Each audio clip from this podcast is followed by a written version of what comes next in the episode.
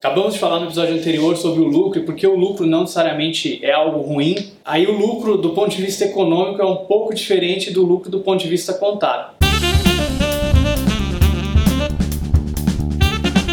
Geralmente, quando a gente fala que uma empresa deu lucro, a gente está falando justamente da diferença entre as receitas e as despesas daquela empresa. Né? O que sobra acaba sendo o lucro contábil. Mas do ponto de vista econômico, tem uma outra coisa, um outro conceito que entra aí para definir o quanto de fato é esse lucro, que é o custo da oportunidade. Por exemplo, se você abriu uma loja né, num terreno seu, num imóvel seu, você está tocando aquela loja ali, você tem que parar para pensar o seguinte: se você fizesse outra coisa qualquer o quanto você estaria ganhando. Se você pegasse todo o investimento que você pôs naquela loja, investisse no tesouro direto, por exemplo, no tesouro nacional, quanto você estaria ganhando? Se você alugasse aquele seu imóvel para outra pessoa fazer outra coisa qualquer, quanto você poderia estar ganhando? Na realidade, tem um custo de oportunidade também nas coisas. E esse custo é muito difícil de mensurar, geralmente é um custo estimado. Para você ter uma ideia do seu real lucro econômico, você tem que levar em consideração o custo de oportunidade. E aí você vai saber qual que é o seu lucro econômico na realidade. Então não basta considerar receitas e despesas, tem que considerar também o custo de oportunidade. E é isso aí, pessoal. Falamos um pouco de economia hoje. Se você gostou desse assunto, gostou desse episódio, deixa um like aqui no vídeo, deixa o seu comentário, não se esqueça de se inscrever no canal também. Até a próxima.